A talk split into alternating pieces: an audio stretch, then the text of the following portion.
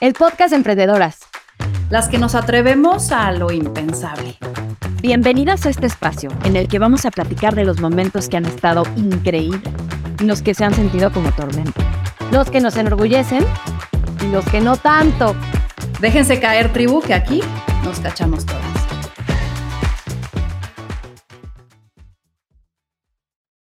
Bienvenidos al podcast de Emprendedoras. Como saben, esta temporada abordaremos los temas que nos quitan el sueño, que nos traen inquietas, pero desde un ángulo mucho más útil y mucho más práctico. Y es por eso que está con nosotros el invitado de honor Hassan Yassi. Él es holandés y cofundador de Gaia Design, donde hoy se desempeña como director de desarrollo de negocios. Su carrera profesional lo ha llevado por diferentes industrias y países a través de diferentes empresas internacionales, como Procter Gamble, Google, Jekyll y OPA. Desde el 2014, con dos amigos, fundó aquí en México Gaia Design, que es una empresa de diseño y venta de muebles con oferta de calidad, insumos nacionales y la facilidad del Internet. Actualmente forma parte de la red Endeavor como entrepreneur y mentor. Da clases en el ISDI. Le apasionan temas como el comercio electrónico, la omnicanalidad y la experiencia del consumidor. Como buen emprendedor, se describe como una persona curiosa, le encanta descubrir, le encanta la tecnología y crear marcas que conecten gente. Su mantra, diseña la vida que tú quieras. Yo soy Carla González Jauregui, directora de crecimiento de Victoria 147, y hoy seré tu espejo para poder descubrir todo lo que él nos tiene que decir en este capítulo. Hola, gracias por la invitación. Oye, Hassan, pues a ver, rompiendo un poco el, rompiendo un poco el hielo. Eh, algo que les preguntamos siempre a nuestras emprendedoras cuando, cuando empiezan en esta experiencia con Victoria 147 son tres cosas. Y ahí te van. La primera, cuéntanos, ¿qué es lo que te hace feliz? Bueno, lo que me hace feliz es compartir momentos con la gente que amo. Em, eso es algo que intenté siempre hacer lo más posible eh, en mi trayectoria de emprendedor los últimos nueve años aquí en México pero cada vez más eh, me doy cuenta también del, tiempo corto que tengo con, por ejemplo, mi familia, que los, básicamente los dejé en Holanda cuando salí del país hace 15 años. Entonces he tenido muy, muy poco tiempo con ellos y, también amigos aquí en México y en otros países. Entonces cada vez más busco tener esos momentos de calidad con, con mis amigos y, familia sin el laptop abierto, ¿no? cerrado, presente, eh, disfrutando eh, momentos con ellos. Eso sí es lo más importante para mí.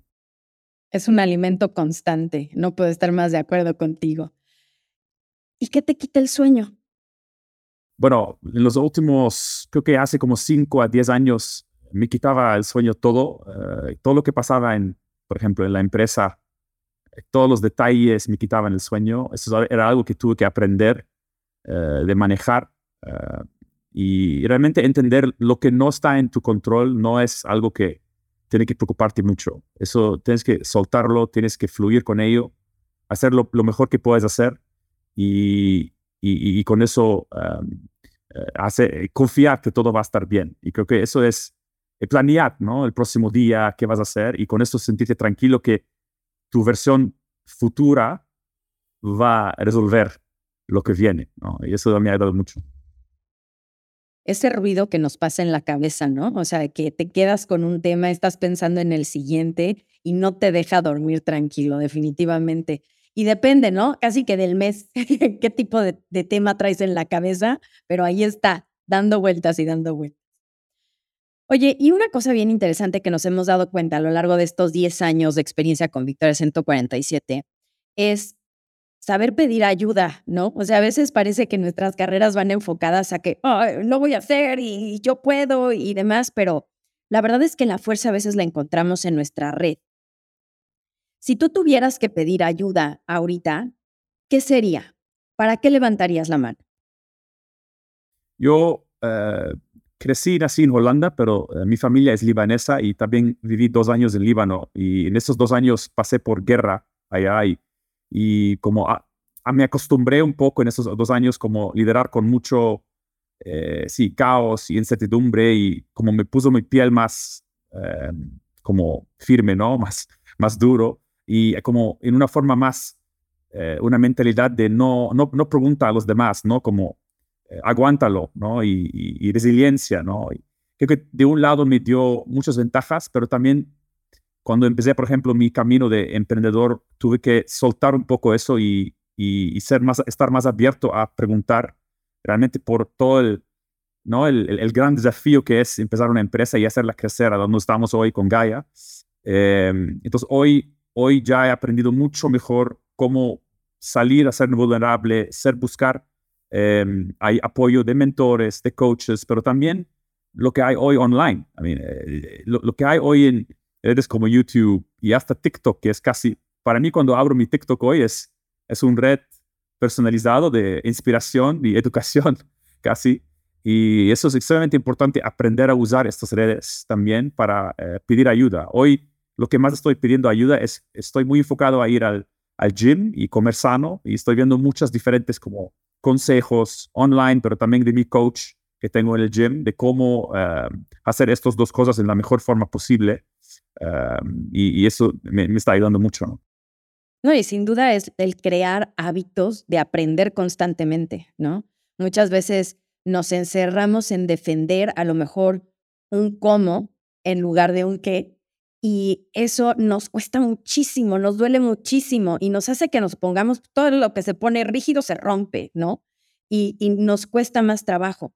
Y parte de, parte de que, por ejemplo, ahorita tengamos este podcast donde nos están escuchando personas que todos los días se enfrentan a diferentes retos, ¿no? Es abrir los oídos y la mente a podernos enriquecer de otras cosas. Hay cosas que nos van a servir, hay otras cosas que no nos van a servir tanto. Ahorita que mencionas TikTok, ¿no? ¿Cuántas cosas de repente le pasas así rápido, rápido, porque eso sabes que no te dan? Pero hay una que te cacha los ojos y que te permite decir, ay, no lo había pensado así. Son cosas que, pasan. No sé si has visto o no, yo ahorita me hiciste acordar. Uno de, de, ¿te has dado cuenta, apenas te diste cuenta cómo se utilizaba un Tupperware y que se utiliza al revés? Y dices, ¿qué es esto? O sea, sí, he visto. Has visto? sí, son maneras distintas. Sí, no, salen muchas cosas, pero con el algoritmo obviamente va mejorando y, y ahora lo que me sale es extremadamente útil en, mi diferentes como formas de comer más proteína en una dieta o diferentes ejercicios en el gym que, que son más ¿no? productivos y otras cosas también de, de otras cosas que me interesan en, la vida. Entonces, es, es, muy importante aprender a usar estas herramientas y la misma cosa también, eh, ¿qué vas a pedir de ayuda de los, de los chatbots, ¿no? O, por ejemplo, de ChatGPT o de AI, que son, hay herramientas muy fuertes ahora que, que creo que aquí como el, el, pensamiento es, especialmente para las emprendedoras que están buscando cómo llevar su empresa, es obviamente pedir ayuda, pero también aplica como aprende haciendo, ¿no? Y creo que eso es algo que que, siempre pensamos en lo que hemos logrado, pero realmente el, camino fue como día por día, por día por día, eh, leyendo algo y aplicándolo, ¿no? O escuchando algo y aplicándolo, y así aprendiendo de, este, ese ciclo. Creo que es la, forma para mí que ha sido la mayor forma realmente de pedir ayuda, que ha sido como aprender de errores y, y seguir adelante. Me encanta, aprender y aplicar. Oye, y fíjate que en esta comunidad de emprendedoras nos dimos cuenta que pues siempre hay pues el camino no andado es incierto, ¿no? O sea, la incertidumbre es una invitada que siempre está a la mesa. Y por eso muchas veces hacemos cosas que les llamamos impensables. Ahora eh, estamos denominando fenómenas, ¿no? A todas las que pertenecen a esta tribu, que son las mujeres que hacen lo impensable. Cuéntanos tú alguna cosa que hayas hecho que te pareció en su momento impensable.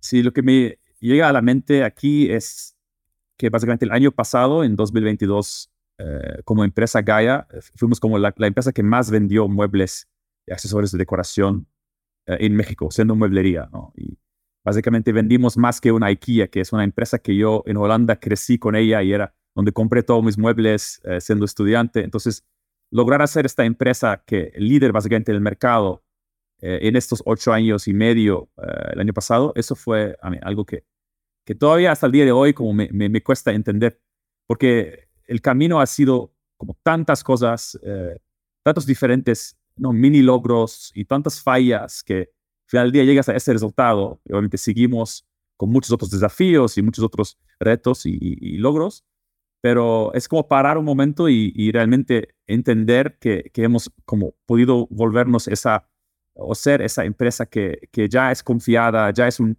punto de referencia en ese mercado en México. Em, eso sí es como algo que tal vez era impensable. Obviamente era un sueño cuando llegamos yo y mis dos socios a México hace, hace eh, nueve años, pero eh, realmente lograrlo eh, es algo que, que, siempre esperas y, y cuando lo logras es algo muy bonito.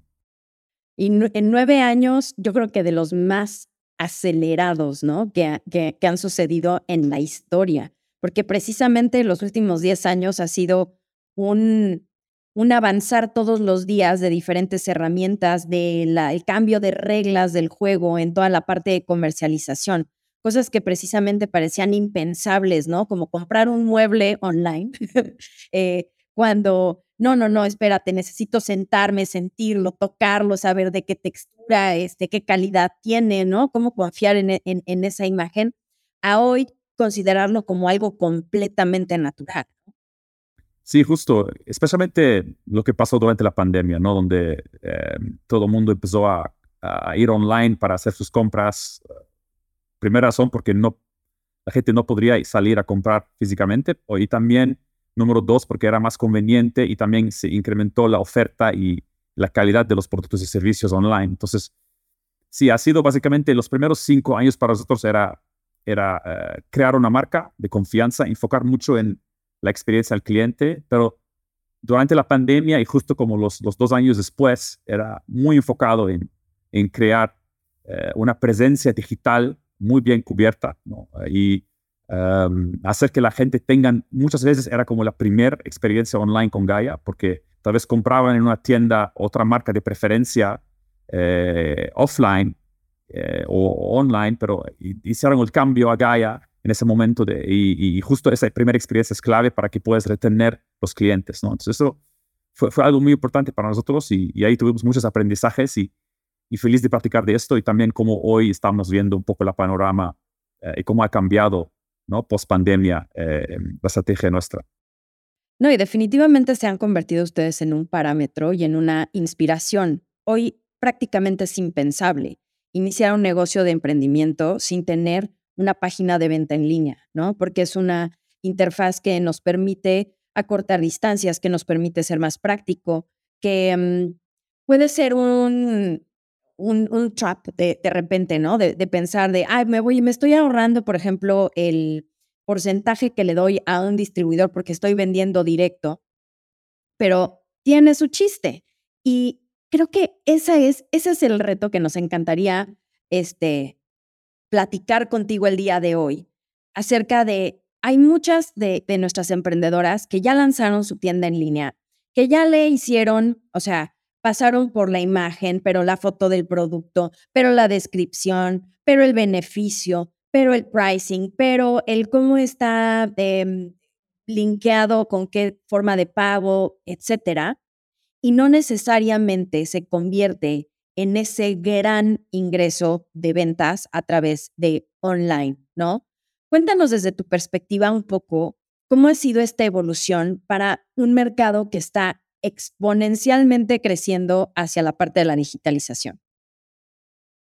Ok, súper bien. Creo que el caso de Gaia ha sido algo eh, específico donde, por ejemplo, llegamos muy temprano al mercado. Entonces, el tema de el timing era muy importante. Llegar a México en 2014, empezar a vender muebles online en esta época, sin competencia, eh, fue algo que nos benefició mucho, ¿no? Posicionándonos en esa etapa temprana, ¿no? Y después agregando tiendas físicas, que hoy tenemos más de 30 tiendas eh, que complementan esta experiencia física, que es muy importante en, en la categoría de muebles, ¿no? Tener que tocar y sentir y confiar de los productos que estás comprando. En el caso de las emprendedoras que, por ejemplo, lanzaron su producto o servicio en los últimos años em, y están compitiendo contra, por ejemplo, los líderes grandes del mercado, como las marcas conocidas tipo Liverpool o Amazon o Mercado Libre, que son en muchos casos marketplaces que tienen mucha variedad, ¿no? O, o están en un Em, lugar donde post pandemia, como mencioné antes, muchas empresas subieran digitalmente y hay mucho más ruido ahora, ¿no? En términos de no solo opciones donde puedes comprar tus cosas, pero también mensajes, ¿no? De, publicidad y, y, marketing. Entonces, aquí creo que hay dos cosas que son muy importantes hoy, 2023, para las emprendedoras que quieren realmente resaltarse, en mi opinión.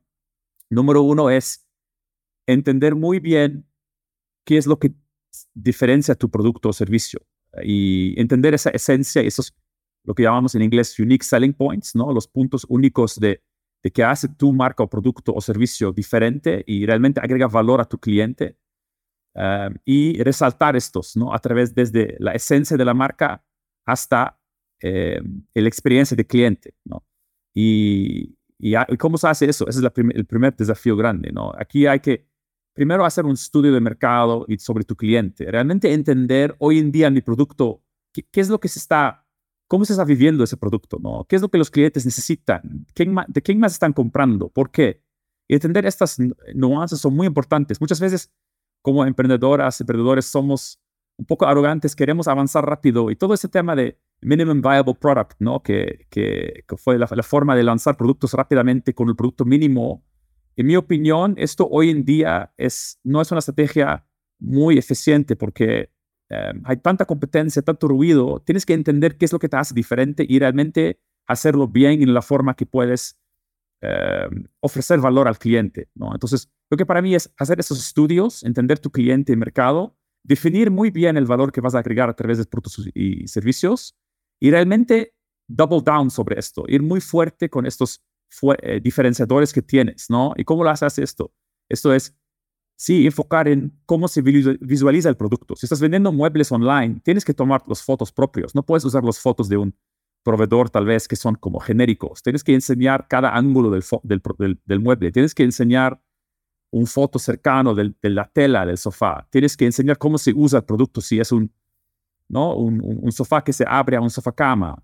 ¿no? Como todos esos ejemplos son muy importantes eh, para enseñar el producto, desde la página de producto en tu página web hasta eh, el contenido en tus eh, redes sociales y, tus, y tu publicidad. ¿no? realmente pensar en cómo esto se va a transmitir al, a mi usuario o a la persona que va a ver mi producto en la primera vez.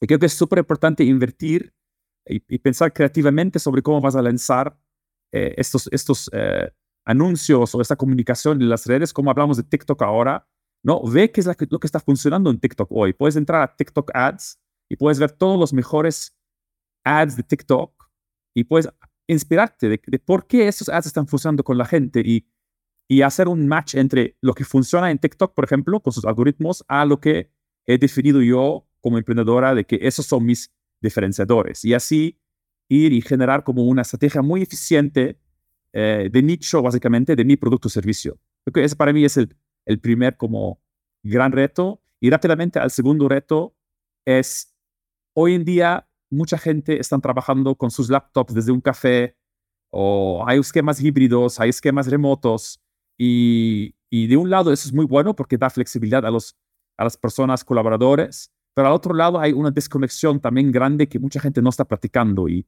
eh, y eso puede generar como falta de sentido de pertenencia. Entonces, hay, creo que como empresa tenemos que pensar mucho hoy en 2023, em, hacer que los equipos se unen más posible, que creamos dinámicas de reconocimiento de la gente en los equipos, ¿no? es muy importante. Trabajar en un plan de crecimiento eh, y que es justo ¿no? y que es transparente, tener prácticas transparentes aquí, ¿no? Por, por videollamadas, que eh, eso sí es muy difícil, es muy diferente de estar ¿no? rodeado por tus colaboradores, ¿no? Y tener esquemas tal vez en persona. Sí, tener esquemas donde estás en persona con, las con, con, tus colaboradores, tal vez un par de veces por mes, donde puedes como eh, tener otras dinámicas que, que, que, que, también fortalecen la relación y, las interacciones. ¿no? Pero para mí son esos dos, retos que, que me parecen muy importantes ahora. Oye, Hassan, leyendo entre palabras, porque efectivamente hay, vamos a decir, un manual técnico, ¿no? Muy práctico de el how to hacer tu página de venta increíble. Pero ahorita escuchándote, me vienen a la mente dos palabras que es, de un lado, la tenacidad, ¿no? O sea, como la claridad con la que yo llego y digo, esto es lo que se tiene que hacer, ¿no? O sea, de, ay, pues tenemos que tomar esto, no sé qué. Pero tiene una contraparte que a veces precisamente es la arrogancia y, lo mencionaste en, en algún momento, ¿no? Porque, ah, pues yo sé qué es lo que está bien, ¿no? Y creo que la distancia que existe entre el drama y la comedia es el timing, ¿no? En cuando nos damos cuenta que estamos neceando acerca de, oye, pues esta es la manera en la que de acuerdo a la foto, de acuerdo al producto o de acuerdo a la estrategia que estoy utilizando de ventas me está funcionando o no. Y mencionas este MVP, ¿no? Este Minimum Valuable eh, este, Product o Price o Process. Y entonces, ¿cómo, cómo, cómo, lo, ¿cómo lo aterrizas tú? O sea, ¿cómo te das cuenta de una vez que tú dices, sí, a ver, este es el producto, esto es lo que voy a poner, ¿cómo me aviento a hacer un primer, una primera iteración de la cual aprender para ir pasando de la gran teoría a la práctica de cómo sí hago que funcionen las cosas? Claro, creo que es muy importante, eh, después de lo que hemos platicado, que es entender ese como eh, oportunidad en el mercado para mis clientes, ¿no? Y ya tengo claro mi producto y qué son los uh, valor agregado que voy a agregar, ¿no? Que voy a dar. Cuando lanzas al mercado con ese producto mínimo, um, es muy importante tener metas y KPIs que te permiten a, identificar dónde estoy um, llegando cerca a un lanzamiento correcto o exitoso. ¿no? Entonces, es muy importante definir metas, donde las metas pueden ser desde um, cómo está el engagement con, por ejemplo, mi comunicación, número uno. Y ahí, por ejemplo, es muy importante hacer ABC tests, ¿no? Y pueden ser variaciones pequeñas, ¿no? De, de comunicación para que puedas ver, ok, eso es lo que se está transmitiendo mejor con mi cliente. Eso está generando un, por ejemplo, click-through rate mayor, ¿no? Un porcentaje de clics sobre cada impresión que, está generando, ¿no? Hasta, ¿no? La interacción en la página web, si esto es tu principal eh, tienda, ¿no? donde, por ejemplo, estás midiendo la, el funnel, ¿no? la tasa de conversión desde la homepage hasta la página de categoría, producto, carito, checkout, compra. Eh, también entender, por ejemplo, las tasas de eh, conversión de los diferentes canales de venta, ¿no? Mi checkout, cómo está convirtiendo contra mi canal de WhatsApp, por ejemplo, ¿no? Contra mi canal de televenta, si, si la tengo, ¿no? Y final del día, también las, personas que están comprando y recomprando conmigo, qué son los eh, números ahí, cuánta gente estoy perdiendo y sí, sí, por qué estoy perdiéndolos. También tener como esa información calitativa lo más posible para no solo saber los números, pero también saber el por qué atrás, donde posible. Y así puedo generar, tal vez, como dijiste, ¿no? Minimum viable pricing o minimum viable process. Entonces, cambiar mi precio, tal vez, a, por un otro producto que tal vez la gente no está recibiendo, no está viendo, transmitiendo el valor de este, de este producto, ¿no? entender el por qué atrás creo que es clave para que no tardamos tanto en hacer los cambios necesarios. ¿no? Y creo que em, pregunta más nunca es, nunca es eh, suficiente. Puedes siempre preguntar más cosas a tu cliente. Nunca es suficiente. Eh, sí, y a la gente que tal vez abandona, ¿no? Esas son, son personas muy interesantes. Como emprendedora, fundadora, puedes marcar a esas personas eh, y, preguntarles directamente, oye, estoy, quiero mejorar mi producto o servicio. ¿Puedo entender por qué no te interesó en este momento? Eh, y, solo sacar ese feedback y ir trabajando en ello, ¿no? Y, sabiendo qué filtrar, ¿no? Creo que eso es lo, más importante, ser lo más, em, sí, honesto posible en ese proceso para que puedas iterar en ese loop, ¿no? De, retroalimentación y, así mejorar tu producto. Me encanta lo que dices porque constantemente en las conversaciones que ahorita hemos estado teniendo con, con nuestro equipo, estamos hablando precisamente de la importancia que con quien estás conectando es con otra persona, ¿no? Entonces, es ser, ser lo suficientemente sensible como para preguntar y escuchar, ¿no? Perderle el miedo a veces al, ay, no, es que voy a catarrar a la clienta si le estoy llamando, si le estoy preguntando, si le hago una encuesta, no pasa nada, ¿no? O sea, el, el estar abiertos precisamente a escuchar desde la experiencia del consumidor cambia completamente, completamente la visión. Mencionabas algo hace rato con respecto, por ejemplo, al trabajo de los equipos que están justamente detrás de las empresas, ¿no? O sea, estos equipos que eh, necesitamos hacer que nos veamos, estemos, conectemos precisamente para ponernos al servicio de, de, nuestros consumidores, ¿no? Y es esa parte de, de ponernos en los zapatos de nuestro consumidor para, para poderlo ver. A veces recomendamos en las empresas que se hagan precisamente este tipo de, dinámicas de observación activa, ¿no? O sea, a veces hay, hay lugares en donde, oye, pues sí tengo una página de venta, pero yo no he comprado ahí, ¿no? O no sé cómo está funcionando. Entonces, el romper esas barreras de, como tú bien dices, háblale a tus clientes, pregúntales qué opinan, este, ponte los zapatos de ellos, haz las cosas desde tu perspectiva para que entonces lo, lo caches, cambia mucho, ¿no? Ustedes en Gaia, ¿cómo, ¿cómo mantienen esto vivo? Porque no es hacer un estudio de mercado gigantesco, sino es un constante sistema que te permite estar en esa sensibilidad, ¿no? Sí, justo. Tenemos muchas diferentes fuentes de, de, retroalimentación. Obviamente tenemos las tiendas físicas donde eh, es un laboratorio ¿no? de la marca. Gente, clientes entran y salen y, y, y, nos dicen muchas cosas. Y eso, ese tipo de retroalimentación lo, lo buscamos eh, como poner ahí en, papel para que podamos también analizarlo y, accionarlo.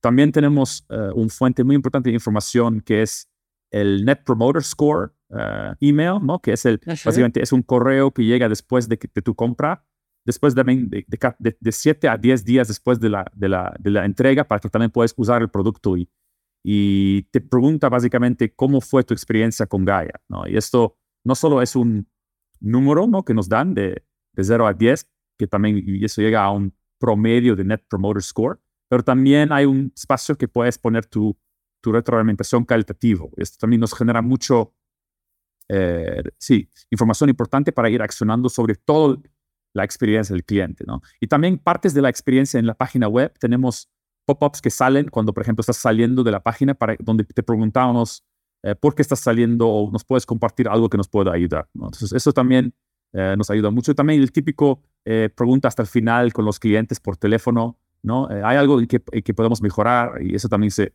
se está grabando para que podamos mejorar.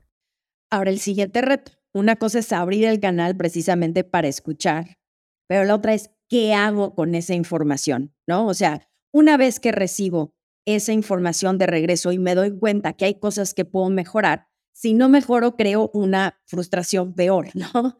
Eh, ¿cómo, cómo, ¿Cómo lo mantienes o cuál es tu sugerencia de cómo operativamente integrar esa información que llega para que no se quede olvidada en un registro, sino que verdaderamente ayude a la mejora? Creo que aquí es una combinación básicamente de intuición y, y, la parte como más analítica y, y, cantitativa, ¿no? La parte de intuición es, obviamente con el tiempo como emprendedora en tu negocio, vas a entender mejor las dinámicas importantes que son, eh, que mueven mi negocio, ¿no? Y que realmente mi cliente busca en, mi tipo de producto o servicio. Entonces, con, esa información del cliente, esa intuición te ayuda a filtrar lo que realmente es algo que quieres priorizar como trabajo y, y otras cosas no. Y el segundo es lo que platicamos antes, que es el, el ok, voy, voy a tomar ese feedback, lo voy a accionar en una, tal vez una variación de mi producto o una variación de mi comunicación y testearlo, ¿no? Y, y ponerlo uh, al lado de otras comunicaciones o otras variaciones, ¿no? Que, que, que, pueden ser útiles o hacer esos cambios y ver si esos cambios funcionan, porque muchas veces el cliente pide algo, pero realmente no, no se transmite correctamente a un cambio en la empresa o en el producto o servicio. Entonces hay que realmente testearlo y ver si ese cambio está generando los resultados correctos. Por eso, otra vez, el, la importancia de tener las metas bien puestas Ah, para que puedas accionarlo. ¿no? Creo que aquí los líderes en la empresa son muy importantes para que puedan la parte intuición y la parte enfoque, darle enfoque a la empresa uh, otra vez como eh, repensando o al menos eh, recalcando la esencia de la empresa y el valor agregado como líder y como especialmente fundador de la empresa, tienes que siempre como recalcar esa visión, siempre recalcar esas, esas, ese eh, valor agregado que tienes tomando esta información del cliente y ayudando a todo mundo en tu empresa organizarse y ser como un organismo que va en la misma dirección. Claro. Y forma parte de un mix, porque si bien la limpieza, orden y claridad de los mensajes dentro de una página de venta son esenciales, como su funcionalidad, también está la vida que le das a través de cómo la vas comunicando, cómo vas generando precisamente ese tráfico. ¿no? ¿Qué es lo que quieres decir hacia afuera?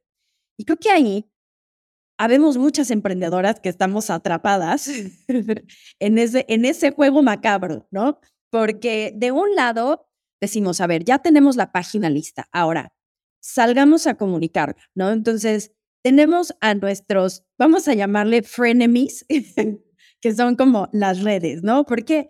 Porque evidentemente yo en la, en la cuenta de Instagram o en la cuenta de Facebook salgo y comunico ciertas cosas que son mucho más promocionales y que me llevan al, de, tráfico a la tienda, pero no necesariamente convierten, ¿no? Y en estos em, emprendimientos que están eh, agarrando experiencia en toda la parte de comercio digital, a veces se convierte en un, en, en, un loop sin fin, eh, porque no sabes hasta cuándo invertir o cómo, ¿no? Entonces, ¿qué recomendarías precisamente para quien ya invirtió y tiene esta claridad de su diferenciador, de sus buenos productos en su página, pero está iniciando a una estrategia digital? Sí, súper. Eso es, es, una parte muy importante, como dices, de, ok, tengo mi producto, ahora cómo lo comunico. Y creo que aquí es muy fácil perderte en todas las opciones que hay, todas las redes, también querer invertir mucho, que hoy en día es algo muy peligroso, ¿no? En ese momento, eh, las empresas para conseguir capital que te puede, tal vez te pueda apoyar a generar un presupuesto para tus campañas de marketing, es un poco más complicado, ¿no? Con las tasas de interés altas y, y el mercado público en que puedes invertir como inversionista. Entonces, aquí lo que creo que es muy importante en, 2023 es, es entender los algoritmos, por ejemplo, atrás de un TikTok, y aprovechalo, porque si entiendes el algoritmo mejor, vas a poder crecer orgánicamente sin gastar en ese dinero, ¿no? Es, es lo obvio, pero aquí, ¿cómo lo logras?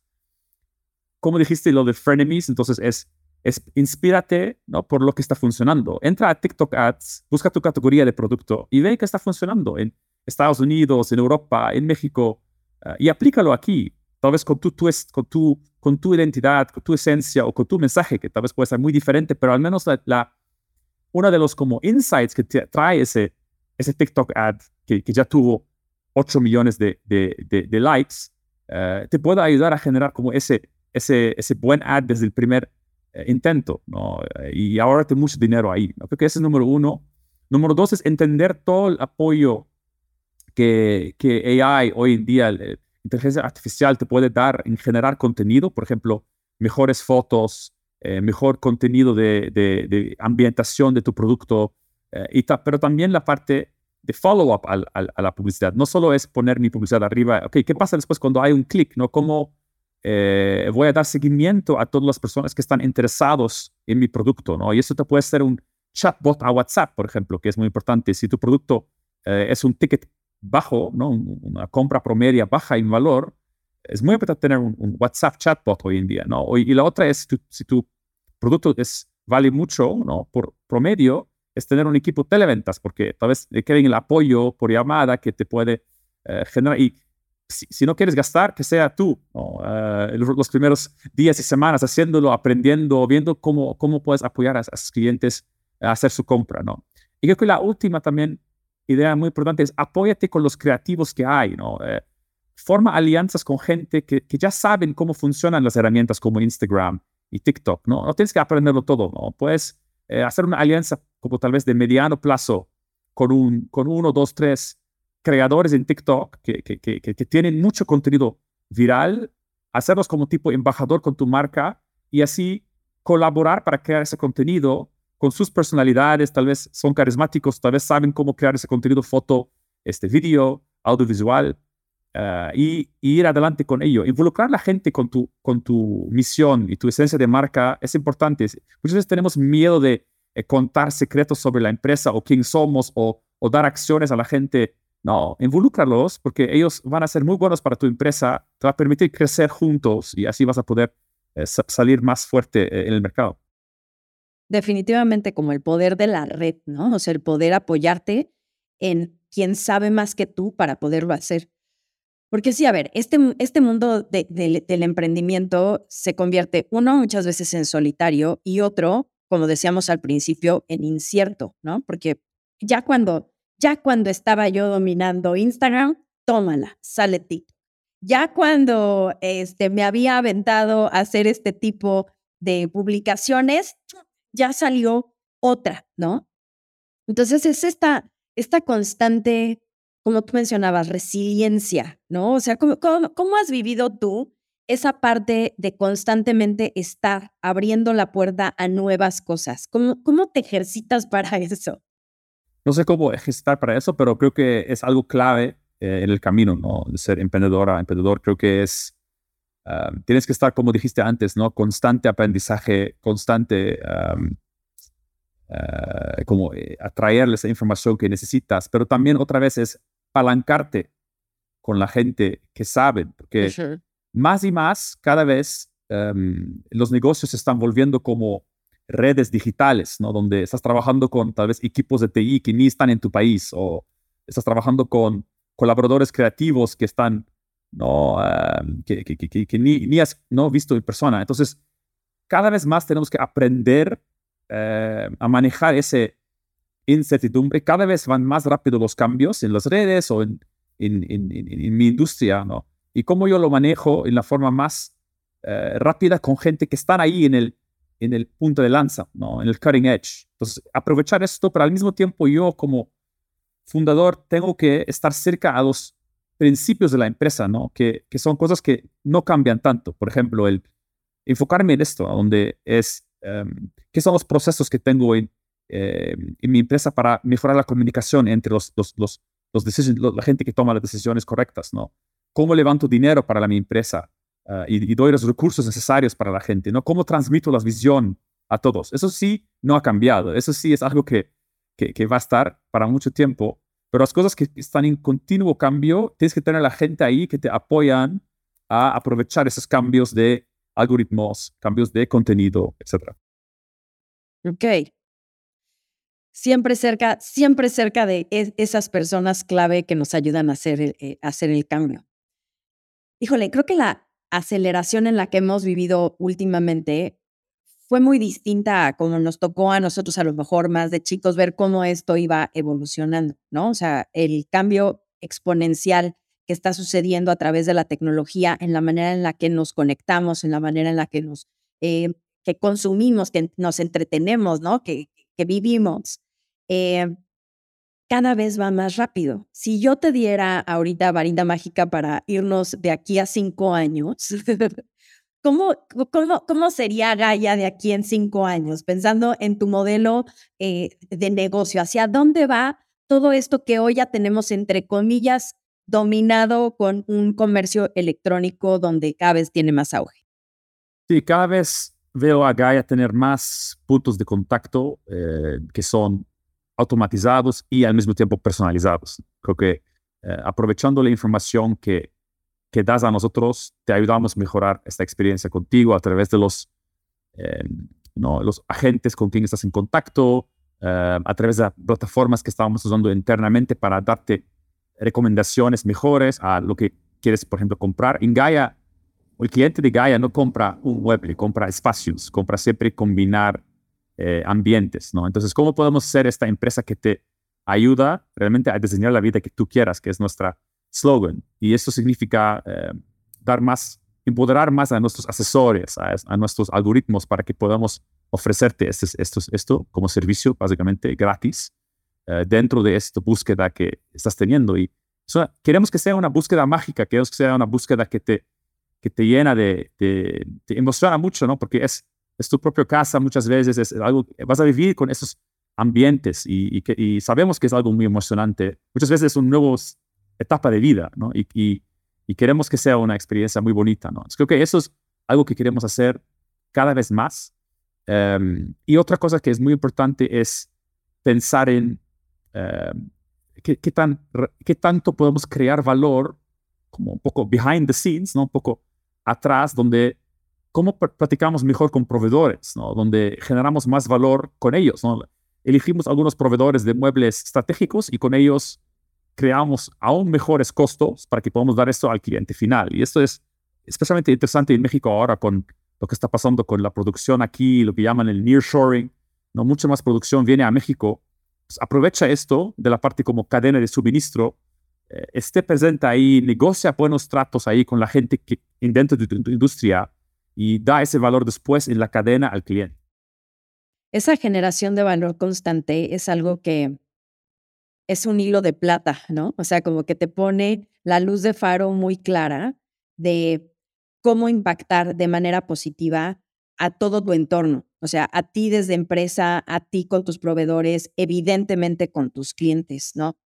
Y esto que este punto que mencionas de generar a través de la emoción, porque las herramientas van a cambiar, o sea, seguramente van a integrar diferentes tecnologías para poder acercar de una manera más práctica, más fácil eh, el producto al consumidor, pero al final del día esto que tú dices de la creación de los ambientes y todo, parte de la emoción. Y yo creo que eso es algo con lo que con las emprendedoras nos podemos relacionar muy fácil, ¿no? O sea, nuestro producto no es eso, no es solamente un producto, es un generador de emociones que la gente está buscando constantemente. Y en la manera que lo podamos garantizar, cambiaremos de diferentes herramientas, lo haremos digitalmente o personalmente, haremos un híbrido como tú tienes tus tiendas y, la tienda en línea, pero lo que buscamos es que seamos capaces de generarles ese valor constante, ¿no? Que digan, ay, sí quiero, que, les despierte esa sonrisa cada vez que piensan en tu marca. Si tú les tuvieras que decir eh, cuáles serían esos consejos para despertar esa sonrisa en sus consumidores, ¿qué les dirías? Creo que es pensar mucho en el, en el, como el porqué de existir básicamente tu empresa. Y, en nuestro caso, eh, pensamos mucho y lo vimos realmente en las tiendas. Vimos cómo la gente entra, por ejemplo, muchas veces son en pareja y están como con una lista de deseos que tienen de productos y hablan con nuestros asesores y, y, los ves platicando ¿no? de las diferentes opciones que tienen y cómo, cómo quieren eh, acomodar algo en su espacio. Y, y esta, esta magia es como tener empatía a ello y después no solo en el momento tenerlo ahí eh, como parte de cómo interactúo con mi cliente, como em, capacitación o, mejores prácticas, pero también intentar incorporar esto en la experiencia online lo más posible, que sea desde la página web, pero también desde la, publicidad que puedes generar, ¿no? Entonces, crea publicidad mucho más generado por usuarios, por ejemplo, o em, no transmite esta esencia en nuestro caso, como es desde la vida que tú quieras, que es una que tú quieras, ¿no? Es como empoderamiento, es como yo puedo hacer lo que quiero con Gaia, puedo, puedo tener todos los colores que quiero, puedo tener las muebles que quiero y, ok, eso me genera eh, mucha emoción. Entonces, ¿cómo tal vez puedo crear una eh, experiencia digital en la página que, que, permites, que te permite como crear tu espacio con, con stickers de cada mueble, ¿no? Eso es algo que hemos hecho, por ejemplo, en nuestra página web durante la pandemia. Y ese tipo de experiencias como aprovechan esa eh, emoción core que hemos identificado en nuestro cliente y, lo, intentamos explotar lo más posible y así lo asocian con nuestra marca. Qué interesante. Entonces, pensando ya en cómo, cómo ir cerrando esto, Hassan, aunque podríamos seguir platicando una y otra y otra y otra hora de, de, este mundo digital en la vida real, ¿no? Eh, resumiendo, ¿cuál sería entonces el reto que tú le dejarías a nuestra audiencia? Creo que, eh, como hemos hablado, muy importante es eh, pensar en tus diferenciadores y, transmitir esto a tu cliente final. Y la otra eh, cosa muy importante es, dije, es cómo, cómo generas una comunidad dentro de la empresa, ¿no? En este, en este momento donde estamos mucho más remoto, pero también colaboradores externos de la empresa que te ayudan a estar en la punta de lanza y, y otras cosas. Creo que si me muevo a la primera, que es ok, ¿cuál es tu diferenciador y cómo lo lanzas? Creo que mi reto para las emprendedoras sería básicamente, y poniéndolo lo más, la forma más práctica posible, es, ok, define tus tres a cuatro diferenciadores clave de tu producto o servicio. Esto, hazlo lo más posible hablando con clientes, hablando con, no, sea un mystery shopper, ¿no? Con los competidores. Em, entiende bien qué está, cómo está posicionado mi producto y servicio y y, por lo escrito, ¿qué son los tres, cuatro diferenciadores fuertes que tengo en mi, en mi producto que realmente mi cliente quiere? Ese es uno. La, segunda cosa es, em, ¿qué son tres a cinco cosas que vas a hacer para resaltar esos diferenciadores? ¿no? Puede ser que eh, pones un proceso en tu empresa, puede ser que cambies la experiencia del cliente, puede ser que tomas fotos diferentes de tu producto, lo que sea. Y el tercer paso es crea el concepto creativo para una publicidad en TikTok. Ahora menciono TikTok y lo hemos platicado mucho porque es realmente la herramienta con mayor crecimiento en México engagement que, que, trae. Y si vas a empezar con una o vas a enfocar en una, yo recomiendo que sea mucho esta. Y no solo es eh, audiencias eh, jóvenes, creo que es eh, toda la población en algún momento eh, va a estar en alguna forma influenciado por, por TikTok. Entonces, resalta esto, esos diferenciadores, mirando lo que funciona, entendiendo lo más posible los algoritmos de TikTok y aprovechando el talento que está ahí para resaltar esto y crear un, un, un, un post que puede empezar orgánico y tal vez también se puede pautear. Entonces creo que ese sería para mí el, el, desafío para ese y creo que realmente puede ser una forma muy buena de competir contra los líderes en el mercado con tu producto y servicio. Los líderes tienen marketplaces, tienen mucha variedad, pero si tú vienes con un producto muy claro y que está atacando esa cosa emocional como hablamos o, una necesidad importante, una forma muy creativa, creo que podemos competir muy bien con, ese, con estos competidores. Hassan, muchísimas gracias. Y a las emprendedoras, la invitación es a que lo rompan en pedacitos tal cual lo dijo y lo vayan haciendo, lo vayan poniendo como un to-do durante las siguientes semanas para que puedan ustedes ir eh, avanzando, ¿no? De cada cosa. Lo que tenemos que dejar de hacer es pensar que esto es una montaña interminable que nunca la vamos a terminar de subir, sino empezar a escalarla, ir poco a poco, ir avanzando para poder entonces, como dice Hassan, después de, después de nueve años, voltear y ver los grandes resultados que da el constantemente atreverse, el constantemente experimentar e ir logrando las cosas. Definitivamente un gran ejemplo para toda la comunidad, para toda la tribu Hassan. Muchísimas gracias por haber estado aquí con nosotros en el podcast de las emprendedoras. Gracias por tenerme.